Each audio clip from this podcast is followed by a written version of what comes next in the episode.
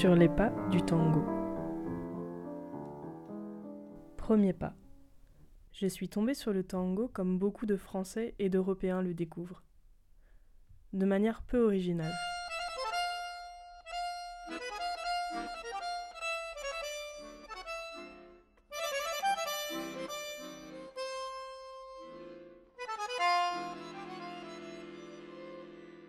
Astor Piazzolla. C'était un soir de fête de la musique.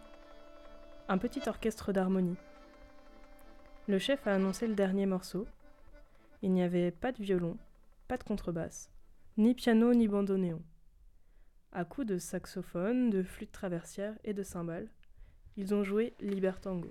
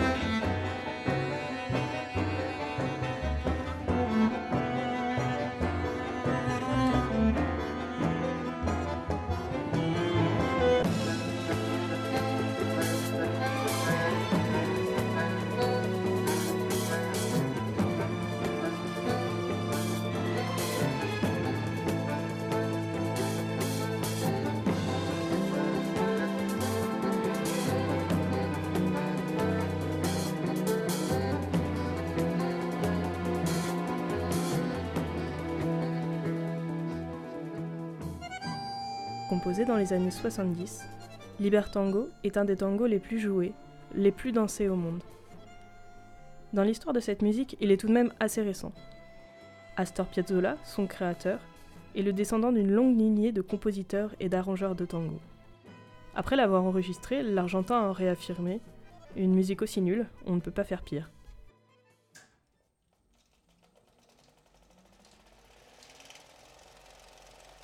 Le tango naît comme le cinéma, à la fin du XIXe siècle. Je découvre Piazzolla en 2004, à 8 ans. Avec le recul, je me rends compte que ce concert est l'élément déclencheur. C'est cet orchestre, ce morceau, qui m'a fait prendre conscience que je voulais faire de la musique.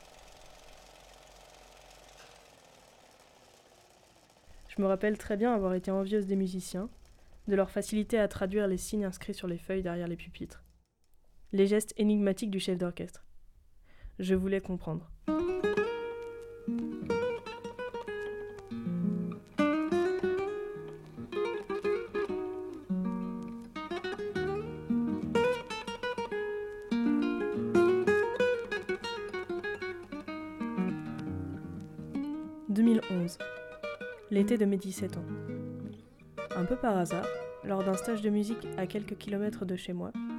je découvre le répertoire argentin.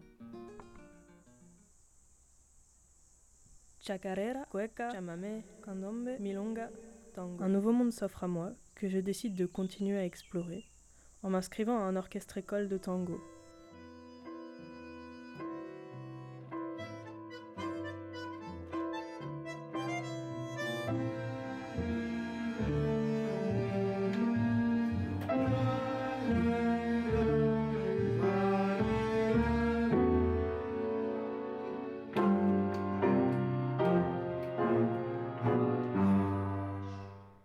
La première année, je suis très surprise. Au répertoire, pas un morceau d'Astor Piazzolla. À la place, des morceaux de compositeurs au nom inconnu. Canaro, Troilo, Pugliese, Gardel, Goyeneche, Discepolo, Tarienzo. Je comprends que le tango, c'est autre chose. Ce genre est plus riche, plus profond que ce que j'ai eu l'habitude d'écouter jusqu'à maintenant.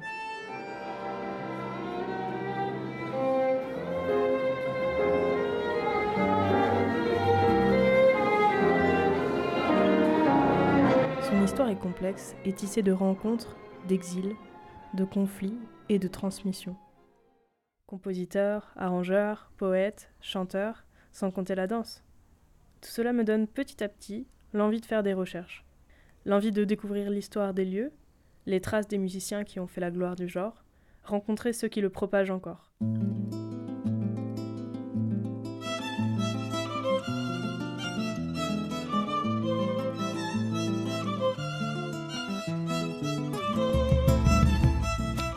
L'envie de voyager à la rencontre des autres musiques argentines, celles dont les rythmes et les pas se sont glissés dans ceux du tango, ont influencé sa structure et son âme. Après des années à hésiter, je me suis décidée. Mon violon et moi, on va se promener un peu. Venez, on vous emmène.